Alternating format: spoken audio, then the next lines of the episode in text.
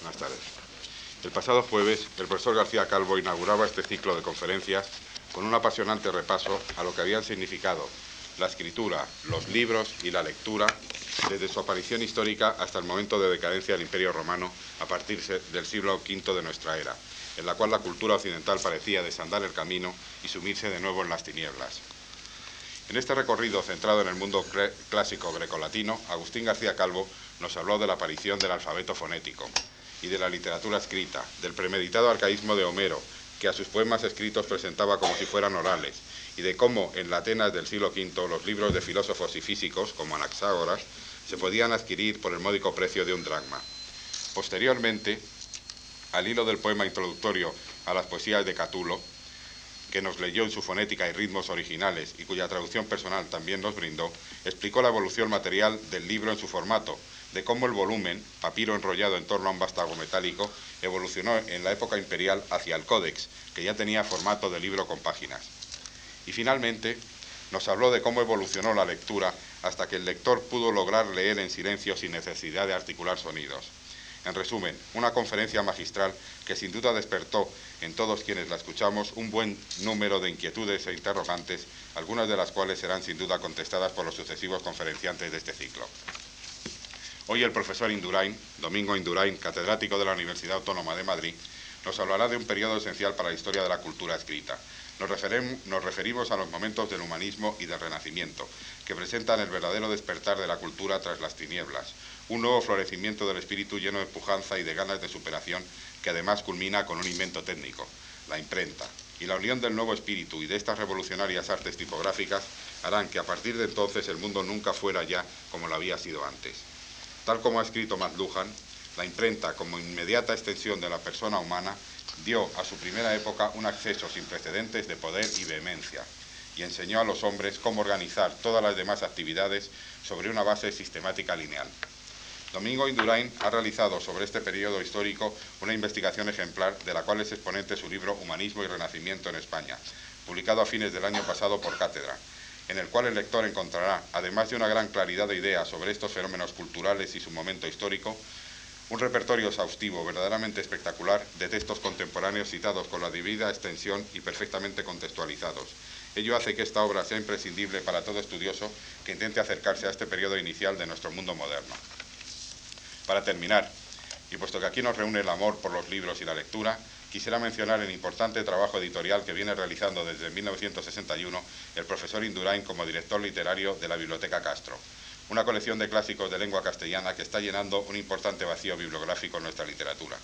La Biblioteca Castro, con sus impecables ediciones de texto sin el habitual fárrago de un excesivo aparato crítico, con una cuidadosísima impresión y hechura, es uno de los esfuerzos más importantes que se han realizado en mucho tiempo para acercar al lector al placer de la lectura de nuestros clásicos, uno de los cuales, Fray Luis de Granada, como recordaba Curcius, llegó a escribir, ¿qué es todo este mundo visible, sino un grande y maravilloso libro? Gracias.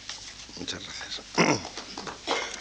Muchas gracias y muchas gracias a la Dirección General del Libro y a la Fundación Marc por darme la oportunidad de hablar aquí ante ustedes y eh, de acuerdo con el, con el título de la intervención, pues eh, hay que centrarse alrededor de 1500 más o menos, con naturalmente algunos desvíos hacia arriba y hacia abajo, pero en principio hacia 1500. Es decir, el momento en el que se produce una novedad que ya se ha consolidado y es la aparición de la imprenta. Hacia 1500 la impresión de textos es algo extendido y perfectamente consolidado en toda Europa.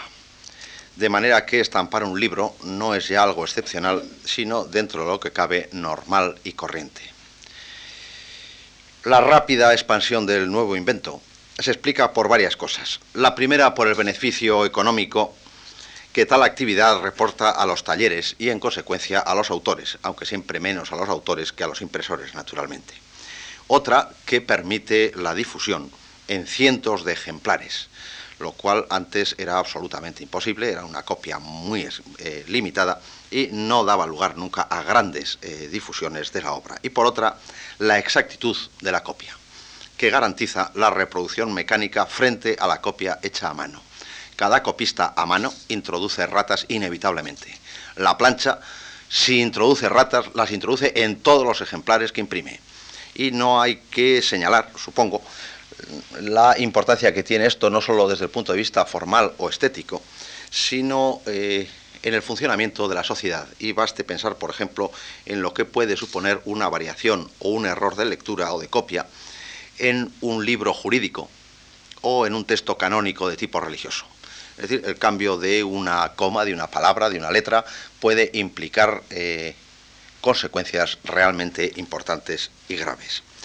Toda esa serie de ventajas explican la rápida consolidación de la imprenta.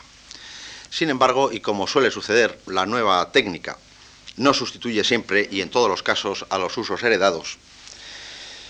Y hay situaciones en las que sigue siendo preferible el manuscrito, por distintos motivos o razones.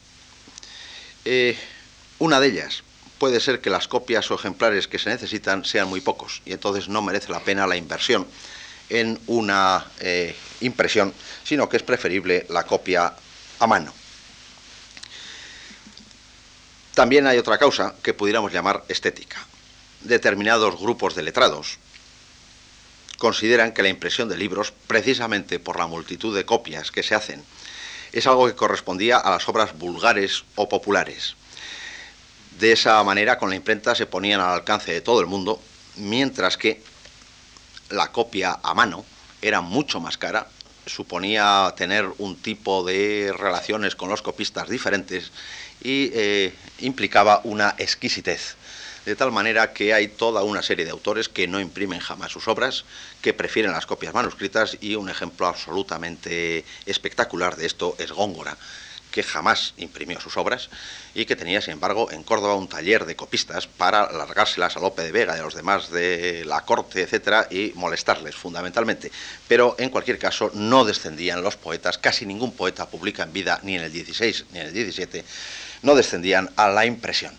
La, poesía tiene otros medios de difusión y eh, casi nunca el libro en vida del poeta. Es decir, ni Garcilaso, ni Boscán, ni eh, Fray Luis de León, ni eh, Francisco La Torre, ni Aldana, etcétera, etcétera, salvo Herrera y un poco Lope, los demás ninguno publica en vida, porque la difusión de la poesía es absolutamente minoritaria, como lo es hoy, y bastante exquisita, de tal manera que no parece llevarse bien con el libro impreso, por lo menos mientras se está produciendo. De esa manera, los manuscritos y el libro impreso siguieron coexistiendo durante mucho tiempo sin mayores problemas, porque resultaban complementarios y cada uno tenía su ámbito de influencia bien definido. Por otra parte, algunas de las costumbres y usos de los manuscritos se reproducen en el caso de los libros impresos. Otros son nuevos, como veremos. Para empezar por el principio, hay un dato fundamental, que es que la mayoría de la población es analfabeta. Eh, la gente que puede saber leer hacia 1500 y pico puede ser un 20% de la población. O dicho de otra manera, el 80% es absolutamente incapaz de leer de manera comprensiva un texto.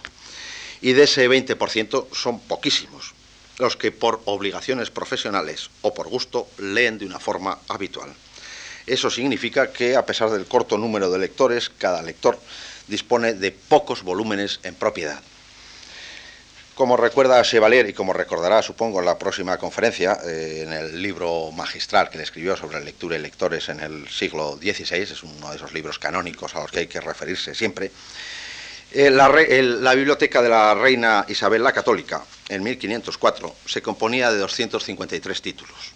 La de Fernando de Rojas, el autor de la Celestina, tiene 97 títulos y no son en absoluto de las más pobres ni mucho menos. Es decir, la biblioteca de una reina pues tiene 253 libros. Y la biblioteca de un jurista que luego llegó a ser alcalde, aficionado a las obras, a las letras, etcétera, que escribe una Celestina que es una maravilla, pues son 97 volúmenes los que tiene en su biblioteca lo cual eh, con términos actuales pues es una cosa absolutamente ridícula y sin embargo es un dato eh, que se comprueba una y otra vez que ese es el término medio de las buenas bibliotecas de la época. Hay excepciones naturalmente, pero como eh, la misma palabra lo dice, son excepcionales. Y por otra parte, junto a estos profesionales o grandes señores o nobles, recuerden la biblioteca del Marqués de Santillana, la de Fernández de Heredia, es decir, grandes bibliotecas, junto a estos nobles que coleccionan libros o eh, los profesionales del derecho, de estas cosas, hay una serie de individuos que en principio pensaríamos que no tienen libros y sin embargo los tienen. Hay un estudio de Madurell y Jorge Rubió sobre los documentos para la historia de la imprenta y librería en Barcelona 1474-1553, es decir, 1475, pongamos, y 1553, donde eh, dan unos datos absolutamente interesantes. Un barbero tenía siete libros. La vida de un cardador de lanas, que es una profesión infecta, eh, diez. Un clérigo, diecisiete etcétera, etcétera. Es decir, que hay un grupo de gente del común, de menestrales, de no profesionales, que sin embargo lee o por lo menos tiene libros en su casa. Y no es un caso excepcional el de Barcelona que estudian estos, eh, estas personas, porque en Valladolid, por ejemplo, según el estudio de Benasar, eh, encuentra libros en casa de un zapatero, hay dos plateros que también tienen libros, un pasamanero, un cerero, un pastelero, en cantidades semejantes a los de Barcelona. Es decir, que en las grandes ciudades, por lo menos, Valladolid, obviamente en la época es una gran ciudad, y Barcelona hay uh, grupos sociales que no son estrictamente profesionales y que sin embargo tienen libros, pocos, pero tienen libros. Ahora bien, tenemos datos sobre los libros, ya tenemos menos datos sobre qué leían y si los leían. Eh, solo tenemos datos cuando se trata de profesionales de las letras, porque entonces citan y sabemos que han leído determinado libro o una colección de dichos o de sentencias que eh, reúne esos libros. En general y en conjunto, la gente de letra había leído muchos más libros de los que poseía.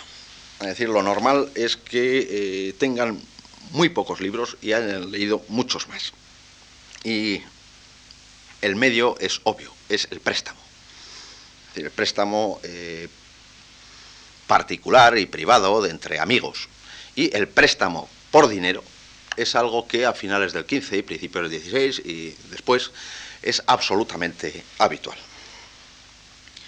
Por ejemplo, eh, entre los libros del conde boloñés Carlo Ghisleri, hay una lista de los que presta entre 1426 y 1458.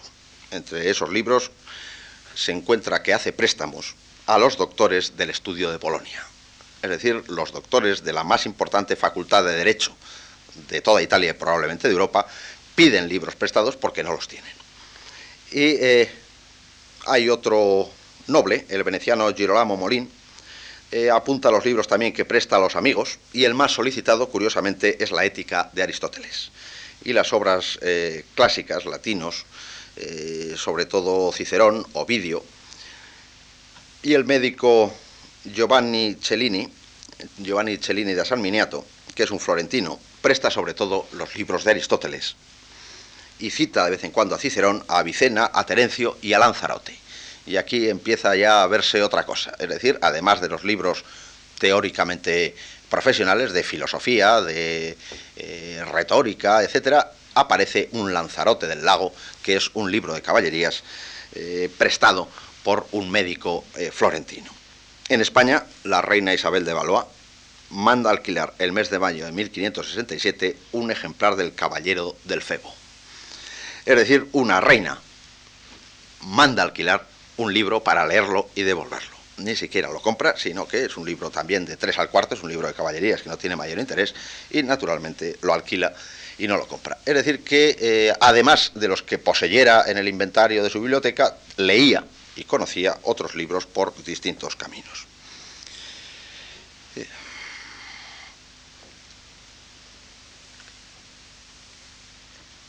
Ahora bien, la lectura directa, o si se prefiere la lectura sin más, no es la única manera de acceder al contenido de un libro. Cabe la posibilidad de que alguien lea en alta voz para que otro u otros escuchen.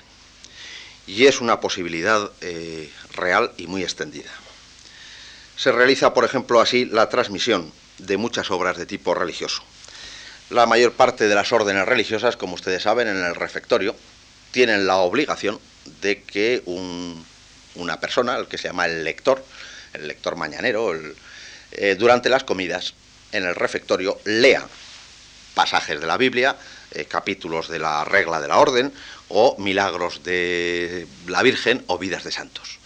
Es la manera como yo creo que se difunde fundamentalmente, por ejemplo, la obra de Berceo, que está, los milagros concretamente, pensada absolutamente de una manera clara para la lectura en el refectorio del monasterio.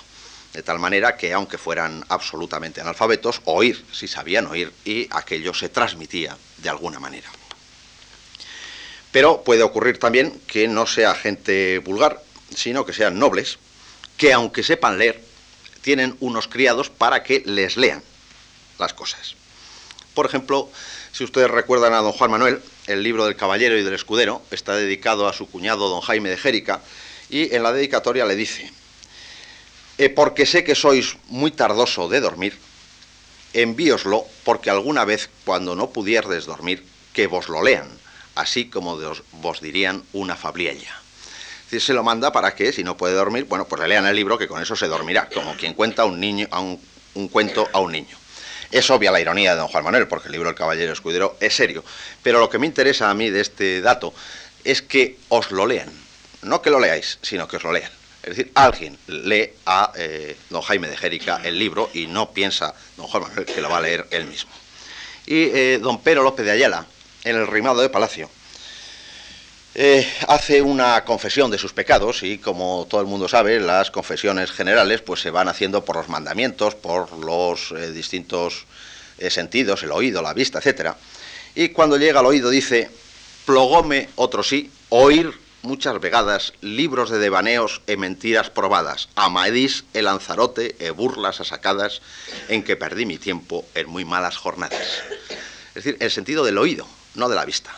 Y le plogó oír libros vanos como Lanzarote y Amadís. Es decir, los ha oído leer y no los ha leído él directamente.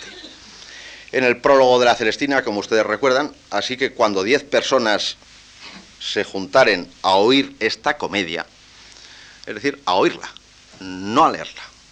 Y hace la referencia de que quien lea debe saber hablar entre dientes, debe fingir los, eh, las voces de los personajes, etc. Está pensando Rojas al escribir su comedia en un lector en alta voz para un corro de oyentes.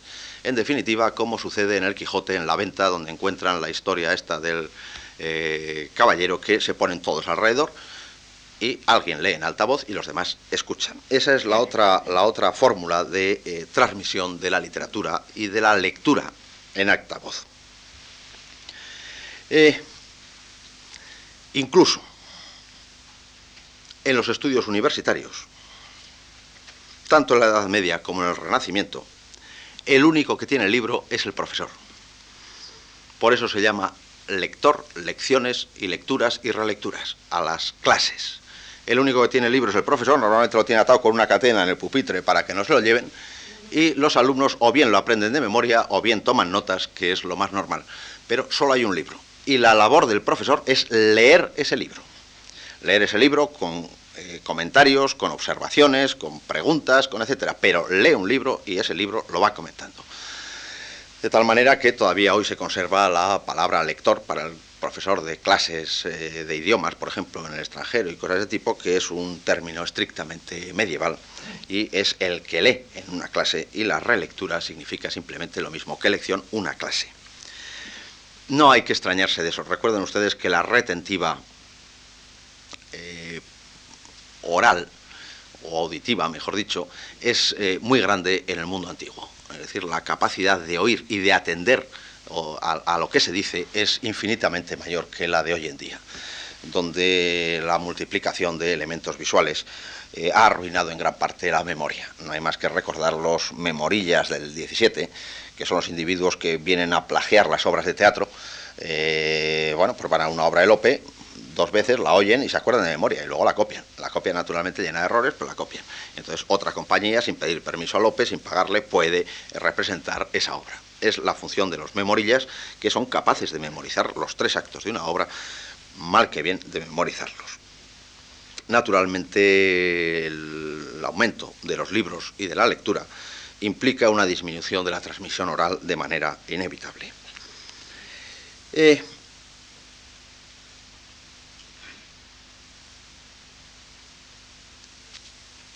no hace falta recordar que los romances, en teoría por lo menos, se transmiten de boca en boca o de boca a oído, como ustedes quieran. Es decir, siempre se ha dicho, y es verdad, en el fondo, que los eh, romances eh, viven en variantes porque se transmiten de manera oral. No solo de manera oral, pero de manera oral fundamentalmente, porque los pliegos sueltos, la musicación de romances, etcétera, eh, supone un rodrigón, como dijo Rodríguez Moñino, a esa transmisión, pero fundamentalmente es así.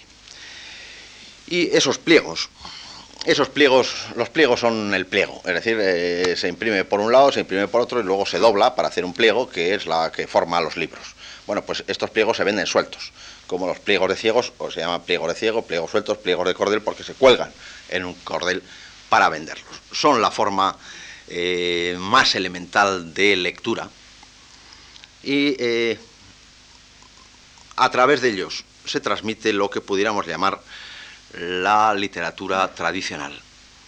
Entendiendo por tradicional o por popular no la que corresponde a un grupo o clase específico, sino aquella en la que participan todos, sin distinción de clases.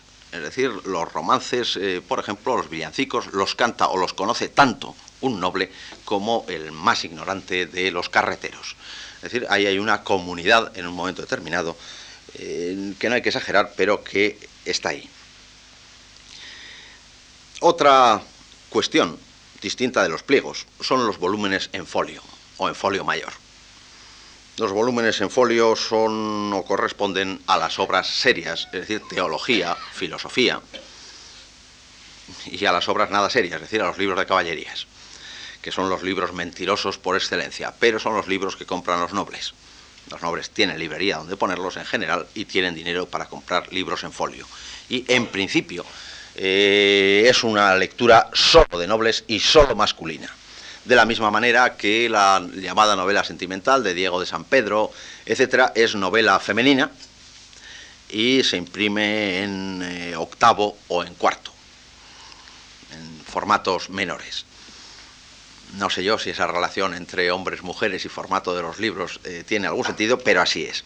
Y desde luego no hay que aceptar ni por un momento que las mujeres no leyeran libros de caballerías, que los leían, ni que los hombres no leyeran novelas sentimentales, que también los leían. Pero en principio estaban dirigidas a la cárcel de amor y las demás novelas sentimentales siempre están dirigidas a mujeres. Eh, la cárcel de amor a la reina Isabel y a las damas de la corte, etcétera, etcétera. Luego la leían, la escribían y la leían, obviamente, los hombres. Y eh, en cualquier caso, ahí hay una diferencia de formato que explica la cuestión. A lo mejor es que la fuerza física femenina no podía con esos infolios mayores o tenía problemas. Eh, en cualquier caso, el tamaño del libro, simplemente verlo, indica bastante sobre los contenidos proporciona una cierta información y quiénes son los destinatarios de ese libro. Y algo parecido ocurre con los tipos de letra. Los humanistas utilizan la llamada redonda hoy, que es la romana. Ellos creen que la romana es romana, pero en realidad, como demostró Ullman, es la letra del siglo XII, más o menos transformada. Sin embargo, los libros profesionales, eh, filosofía, teología, etcétera, siguen utilizando la, letrería gótica. Los libros de religión, digamos más o menos heterodoxos, se imprimen en formatos pequeños. Erasmo y menos vives, pero sobre todo Erasmo, Gersón, eh, todo ese tipo de, de, religiosidad extravagante, por llamarla de alguna manera, ya que no es exactamente heterodoxa, se escribe en formatos pequeños que son más manejables, que se pueden esconder mejor eventualmente, etc. Y la otra gran distinción en la época, alrededor de 1500, es la lengua, naturalmente. Los humanistas y los letrados utilizan en general el latín. Por contra, los libros de divulgación y entretenimiento prefieren el romance. Sin embargo, el caso de España es diferente al del resto de Europa, creo eh, no hay más que recordar que desde Fernando III, desde Alfonso X el Sabio, su hijo Sancho IV, se inicia un proceso eh, por el cual todo tipo de textos, empezando por las partidas, que es un texto jurídico, y acabando por el saber de astronomía, que es un libro de ciencia dura, se escriben en romance, cosa impensable en el resto de Europa. Es decir, las razones últimas, eh, bueno, pues se prestan a, la especulación, pero el caso es que ya desde esa época se inicia una dignificación de la lengua vulgar en todos los órdenes de las cosas en los juicios de las estrellas, en el saber de astronomía, en las tablas, etcétera, etcétera, los castigos y documentos del rey Don Sancho, en los libros históricos, la grande general historia, se escriben en romance, cosa que hubiera parecido algo absurdo e inaudito en cualquier otro sitio de Europa y no se produce. Que desde la Cancillería Regia se promueva el vulgar eh, no tiene sentido. Y sin embargo, eh, aquí pasa. De tal manera que eh, el romance cuenta con un prestigio y con una tradición en España con la que no cuenta en otros sitios. En el tránsito de lo que pudiéramos llamar el humanismo al renacimiento, entendiendo por humanismo lo que hacen los profesionales de la filología, los profesionales de las letras, y el renacimiento otra cosa, que vayan ustedes a ver lo que es, pero ya lo veremos, eh, hay una pugna muy dura entre eh, latín y romance porque los humanistas han hecho revivir el, latín clásico.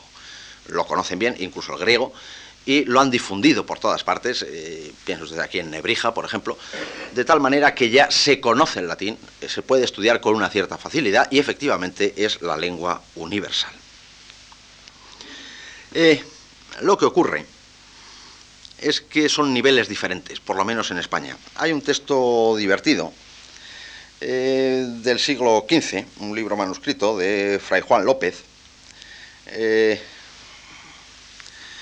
el defensor un fidei cristiana contra gárrulos preceptores, donde ya desde el título ven que es una mezcla de lo uno y lo otro, donde dice lo siguiente, por cuanto a todos los latinos generalmente les agradan más todas las escrituras en latín que en romance, por ser más dulce e compendiosa lengua, podría decir maravillarse del reverendo señor Fray Juan López, no le ser tan loable escribir contra el reverendo maestro de, de Osma en romance como en latín, cuanto más, habiendo escrito el maestro de Osma en latín, no parecía congruo impugnarlo en romance. Es decir, es una dictación característica. Hay alguien que escribe en latín y el otro le contesta en romance. La razón es obvia, se trata de una polémica y de una polémica dura, y quien salta al romance quiere que se entere todo el mundo. No solo los tres o cuatro de la, eh, del obispado o de la tal que leen latín, sino que cambia el tercio y larga en romance un ataque para desprestigiar al otro, no solo dentro de la clerecía o de los eh, profesionales, sino en todo tipo de ámbitos sociales. Otros, sin embargo, se quejan de lo contrario, de que los libros de medicina se escriben en vulgar o los de derecho. Por ejemplo, Francisco López de Villalobos, que es médico de los Reyes Católicos, en el Sumario de la Medicina, que es de 1498, escribe, Muy magnífico y ilustre señor, mucha gana tenía vuestra ilustre señoría que yo sacase el trasunto de algunos libros de medicina de la lengua latina en romance, porque en su tierra hay muchos físicos bien expertos y letrados en ella que la estudiaron en otra lengua. Concediendo que de solo ese provecho se podrían muchos y no pequeños inconvenientes seguir, porque, vista la ciencia en romance, no solamente la usarían los que con justa razón y título pudiesen, estando bien introducidos y principiados en ellas, mas aún otros muchos cobrarían osadía de la usurpar y tiranizar, pensando que no era necesario para practicar el arte y, poderse aprovechar de ella, más que ver aquellos libros que contienen todas las enfermedades y las curas de ellas por estilo asaz claro y manifiesto. Es decir, Villalobos no quiere que se traduzcan los libros de medicina del latín al romance, porque entonces cualquiera sería capaz de meterse a curandero, mejor dicho, a médico, sin necesidad de saber latín ni de saber el arte. Le bastaría leer el libro y aplicarlo. Y naturalmente no quiere que eso sea así. Otros escriben en sentido contrario. Por ejemplo, Olivas Abuco de Nantes eh, habla de la decadencia de la sociedad y de todas estas cosas, y dice la causa de todo este daño es haber escrito tantos libros y tantas leyes como los antiguos dejaron escritas, que pasan de 20 carretadas de libros y aún no han acabado de escribir. De aquí viene el daño, de ser tanto y estar en latín. Si se quitaran los libros en latín y se quitaran los libros de derecho, pues naturalmente las cosas serían mucho más, eh, eh, mucho mejores y más ordenadas. A pesar de estos y de otras, en definitiva, eh, tengo que advertirles que el doctor Villalobos traduce al romance alguno de sus libros de medicina. Es decir, protesta, pero los traduce. Los traduce porque se los piden. Es decir, que la pugna está ahí, pero la resolución es difícil. El latín sigue siendo la lengua de la alta cultura y además es un refugio en el que se guarecen determinados escritores y determinadas materias. Es un proceso paralelo al que se produce entre el libro impreso y la copia manuscrita. Russell describe perfectamente la situación a propósito de Erasmo. Después de señalar que Erasmo fue asumiendo su papel de intelectual independiente por encima de las naciones, escribe, pero hay otra vertiente moderna de este papel en la época en, que lo representaba, la estrecha simbiosis profesional que aceptó entre su actividad de erudito y grandes imprentas como las de Aldo y Froben, en particular para los Adagia de Venecia y el Novum Instrumentum de Basilea. Erasmo no fue un mártir, sino un héroe de la nueva técnica de multiplicación de la escritura en la mejor época de su auge.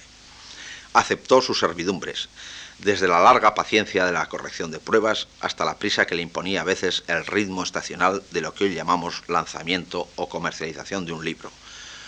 Un libro tenía que entregarse a la imprenta con la suficiente anticipación para llegar a tiempo del envío a la feria de Frankfurt. Erasmo conoció además el orgullo, pero también la inquietud de ver multiplicarse fuera de su control las ediciones de sus obras más discutidas, de sus manifiestos más agresivos para con los teólogos escolásticos y los frailes y monjes. Los libros voluminosos criaban. Sabemos que adagios como Sileni Alquibíades y el Velum se convirtieron en libros de bolsillo al independizarse del volumen grande, y bajo la misma fórmula fueron traducidos a diversas lenguas vernáculas. En ocasiones, Erasmo se irritaba ante la obra de sus desconocidos traductores y decía que multiplicaban el odio suscitado por su obra al mismo tiempo que su popularidad. Pero si alguna vez Erasmo manifestó amargas dudas sobre la noble función de la imprenta y sobre los beneficios que reportaba a la humanidad, fue cuando la vio envilecida por comerciantes sin escrúpulos que lanzaban al mercado productos de detestable calidad tipográfica y también libelos difamatorios contra él a quien no le gustaba mucho ser objeto de escritos satíricos, el que había sido autor de tantos. Esa es la cuestión. Cuando alguien quiere difundir su nombre, cuando alguien quiere eh, ser conocido, como era el caso de Erasmo, y eventualmente cuando alguien quiere difundir una doctrina, una buena nueva, pues eh, la imprenta es una maravilla. Naturalmente ya no es tan maravillosa cuando lo que toca es que le ataquen a uno. Y es el problema que se le plantea a Erasmo. Eso es un, caso casi paradigmático porque hay algunas polémicas, eh, especialmente las que afectan a España, que lo indican con una claridad meridiana. En su polémica con el príncipe Carpi, eh, primero con el príncipe Carpi y luego con Juan Ginés de Sepúlveda, que muerto Carpi sale en defensa de eh, su amigo, de su amigo Carpi, pues mientras los ataques y las críticas se hacen en manuscritos, Erasmo reacciona de una manera muy tibia, no le importa, aunque haya muchas copias, porque sabe que eso solo influye en el ámbito de las personas letradas que les interesan estas cosas, etc.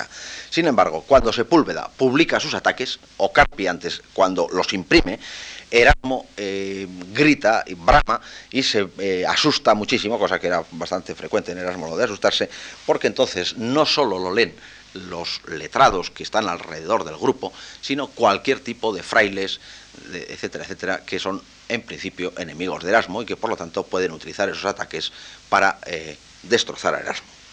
No digamos cuando esos ataques se traducen, como ocurre en alguna de las impugnaciones de eh, Juan Ginés de Sepúlveda.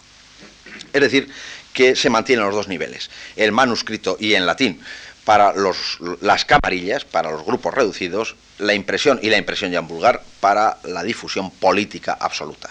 No hay que olvidar que una de las ventajas de Lutero es que escribía la, la Biblia en alemán. Lo mismo que Wycliffe eh, la escribe en inglés, lo mismo que Paracelso escribe en alemán. Es decir, eh, es una difusión entre grupos de gente mucho más amplios.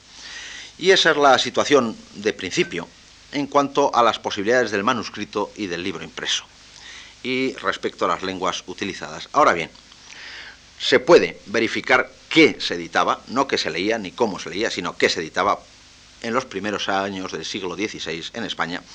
Y eh, está el magnífico catálogo de Norton, el Print in Spain. Y obtenemos los datos siguientes. Eh, me refiero con las cifras a eh, reediciones.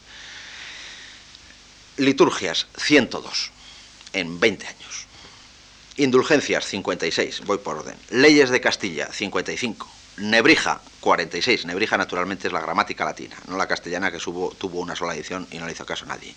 Constituciones eclesiásticas, 22. San Jerónimo, 20. Leyes de Cataluña, 15. Y a partir de ahí empieza a aparecer la literatura. Juan de la Encina, 13 ediciones. Mena, 13. Jesucristo, oraciones, Jesucristo, Virgen María, San Buenaventura, San Agustín, 11. La historia de Fernando el Católico, 11. Santillana 10, Diego de San Pedro 10, Celestina 9 ediciones, Manrique 9, Petrarca 9, Petrarca, el Petrarca no las, las, el cancionero, ni las poesías, sino eh, los libros morales, eh, el de remedios de una y otra fortuna y esas cosas. Amadís 6 y Oliveros de Castilla 5. Ya el, señor, el doctor Chevalier les dirá el próximo día la evolución de los libros de caballerías que van hacia arriba durante todo el siglo XVI como un cohete pero el comentario inmediato que proporcionan estas, eh, estos datos es que los impresos más vendidos son los profesionales, incluyendo, claro está, la profesión eclesiástica. Los primeros son las liturgias, luego las indulgencias, luego las leyes. Son los grupos que más leen y que más lo utilizan profesionalmente estos elementos. Solo, a partir, eh, solo una vez cubiertas las necesidades profesionales, sean espirituales o materiales, empiezan a aparecer los libros de entretenimiento y de literatura. Ahora bien, no todo lo que hoy llamaríamos literatura es literatura en la época, ni se lee de la misma manera. En el caso de Petrarca, mm, los remedios contra la próspera y adversa fortuna no es estrictamente un libro de literatura, sino un libro de moral. Y ese es el Petrarca que se imprime, y no el de las canciones a Laura. Eh, lo mismo cabe decir probablemente de Juan de Mena y de Santillana. Son sobre todo Mena las 300, eh, son obras doctrinales, mucho más que obras de entretenimiento. Y el que haya tenido la paciencia de leerse las coplas de arte mayor de Juan de Mena se dará cuenta de que como entretenimiento poco. Es decir, que tienen una doctrina, pero no otra cosa. Sin embargo, eh, en el caso de Diego de San Pedro, el Amadís, el Oliveros de Castilla, está claro que son libros de entretenimiento y no pueden ser leídos de otra manera. Eh, se está librando una batalla no solo entre el latín y el vulgar, entre el libro impreso y entre eh, el manuscrito, sino entre dos conceptos de literatura dos formas de leer y de entender los textos no profesionales. Y esa es una de las cuestiones que a mi manera de ver son absolutamente fundamentales. Eh, yo he agradecido mucho la referencia a la Biblioteca Castro, pero el, gran inventor de esa, de esa manera de entender los clásicos es Aldo Manucho. El impresor que imprime a Erasmo es el inventor de colecciones de clásicos que no llevan glosas. Llevan el texto limpio, sin más. Como se sabe, en la Edad Media no hay un texto serio que no se imprima en una caja pequeña y alrededor todas las glosas y comentarios del individuo que lo imprime, explicando el sentido de las palabras, haciendo comentarios, etcétera, etcétera. Quien recupera los clásicos y los imprime en una caja sin ninguna anotación, ni de glosas marginales, ni de notaciones al final, etcétera, es Aldo Manucho. Lo puede hacer porque ya se lee suficiente latín, como para no necesitar toda la serie de... Pero en cualquier caso da el texto limpio y sin más. Y no solo imprime naturalmente clásicos, imprime griegos, imprime latinos e imprime italianos. Es decir, eh, entiende que aquello se puede leer como literatura, se puede leer como un texto sin la apoyatura de las glosas, de los comentarios, de los escolios, de las etcétera, etcétera. Y eh, el caso de la edición de Juan de Mena. Juan de Mena en, en todo el 16 es nuestro gran poeta por lo menos teóricamente, es el poeta que se, desde España se compara con los italianos e incluso con los latinos. Desde Italia se lo toman a broma y no le hacen ningún caso. Pero en cualquier caso, desde España la cosa es así. Cuando en 1592 el brocense publica con notas y con comentarios la poesía de Juan de Mena, es decir, como si fuera un clásico, advierte en el prólogo al lector, estando como está decidido el gusto del día por las rimas alegres que expresan los sentimientos de amor y ternura, al paso que las antiguas, por su aspereza, a excepción de muy pocas, están en tal abandono que si se leen es con temor de atragantarse con ellas. Es decir, el brocense lo tiene muy claro. Las rimas antiguas, empezando por Mena, ya no se leen, porque uno se atraganta con ellas. Son doctrinales, son eh, serias, son elevadas, y sin embargo el gusto del día está por las rimas alegres que expresan los sentimientos del amor y ternura. Es decir, en una palabra, Garcilaso, la novela sentimental, etcétera, etcétera. El proceso, sin embargo, encuentra muchísimos valores en las 300, además de la elevación y la propiedad de la lengua, dice, la materia que trata es una filosofía moral y un dechado de la vida humana, ilustrada con diversos ejemplos de historias antiguas y modernas, donde se halla doctrina, saber y elegancia. Es decir, lo que encuentra fundamentalmente el procense en Mena es doctrina y es el arrastre de toda la tradición medieval y humanística. Los humanistas lo que buscan fundamentalmente en un texto es doctrina. Doctrina expresada de forma elegante, pero doctrina. Es lo mismo que encuentra el brocense todavía en Juan de Mena. Doctrina, saber y elegancia y por ese orden. Esa es la cuestión. Eh, la batalla está resuelta ya en 1592. El brocense da la batalla por resuelta. Han ganado las rimas amorosas y alegres. Pero hacia 1500 la cosa no está tan clara. Eh, en principio, los humanistas están en contra. Por ejemplo, Erasmo en la Institutio Principis Christiani afirma que el príncipe no debe leer ni deleitarse, como hoy vemos que muchos hacen, con Arturos, Lanzarotes y otras fábulas semejantes, propias no sólo de tiranos, sino también y sobre todo de ignorantes, bobos y niños pequeños. Y en la Paraclesis dice, y por esto digo que pluguiese a Dios que el labrador, andando al campo, cantase alguna cosa tomada de esta celestial filosofía, es decir, de los salmos. Quieren que vayan cantando salmos. Y lo mismo hiciese el texedor estando en, en su telar, y que los caminantes, hablando en cosas semejantes, aliviasen el trabajo de su camino, y que todas las pláticas y hablillas de los cristianos fuesen de la Sagrada Escritura como ustedes ven, la idea de Erasmo es que se proscriban todo ese tipo de libros y de lo que se hable es de los salmos, que se canten, que el, bueno, no tuvo excesivo éxito. Algo así como en Amanece, que no es poco, que van cantando madrigales italianos renacentistas los que vienen de cavar en el campo. Pues eso es lo que quiere Erasmo, solo que canten salmos. Y eh, Luis Vives, por ejemplo, en el libro dedicado a la mujer cristiana, condena unos libros pestíferos y da la lista. Amadís, Esplandián, Florisando, Tirán Blanc, Tristán de Leonís, Celestina, Cárcel de Amor, Lanzarote, Píramo y Tisbe, El de Camerón, la historia de los dos amantes de Nea Silvio, es decir, toda la literatura de amores y cosas sentimentales que se está en ese momento imponiendo. Y esa es la actitud que por lo menos en teoría parece estar imponiéndose a finales del 15 y principios del 16. En el humanismo triunfante lo que se defiende sistemáticamente son esos libros de doctrina, de doctrina, saber y, naturalmente, elegancia. Digo que se impone la teoría cuando se teoriza sobre ello, porque en la práctica ya hemos visto en la lista que les he dado que después de las indulgencias, las leyes y tal, empiezan a aparecer las obras de literatura. Y lo que ocurre es que junto al provecho moral siempre ha habido otra manera de entender la literatura, como entretenimiento, como evasión, como diversión. Y, por ejemplo, eh, es curioso, el rey Alfonso X el Sabio en las partidas, en la partida segunda, título cuarto, ley 21, aconseja a los reyes que si tienen graves cuidados o pesares, el remedio es oír cantares e sones de instrumentos, e jugar ajedrez o tablas e otros juegos semejantes de estos.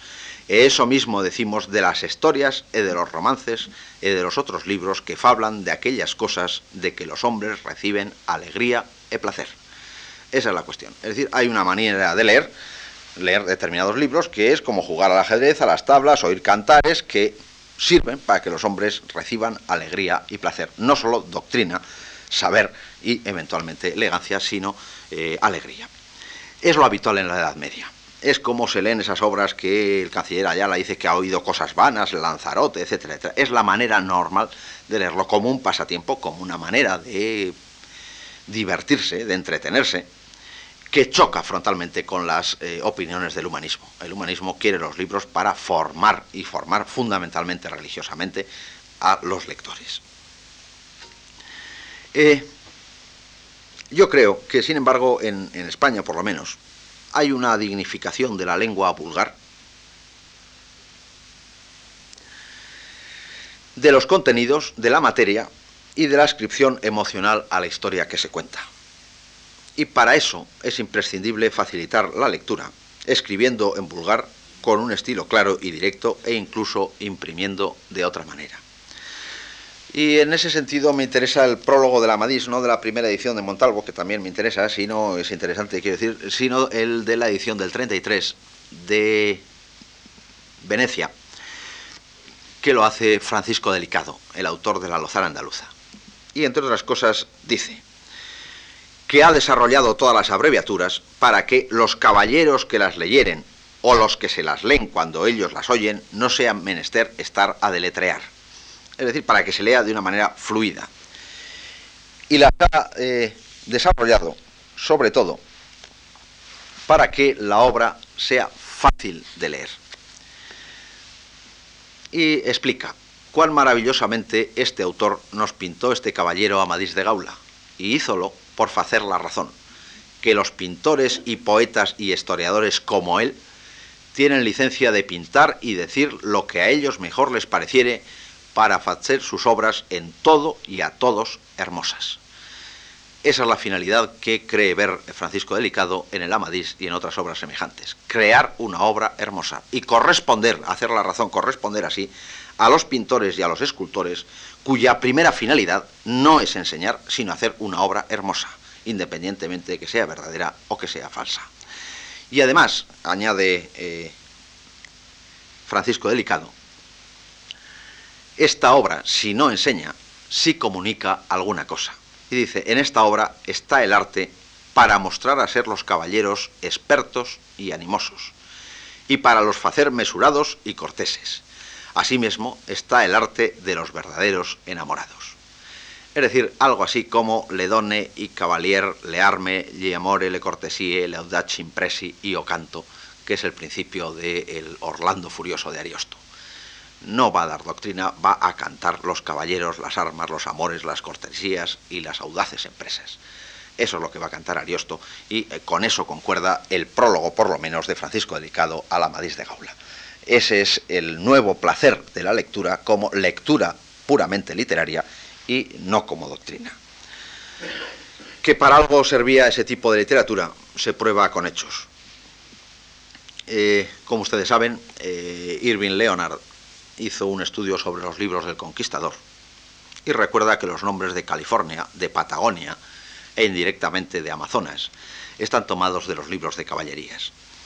Y entre los libros más solicitados en América y los que más llevan los marinos que van a América son los de caballerías.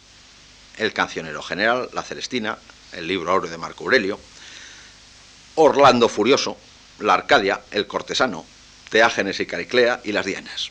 Es decir, fundamentalmente libros de entretenimiento, libros divertidos y libros que elevan el ánimo.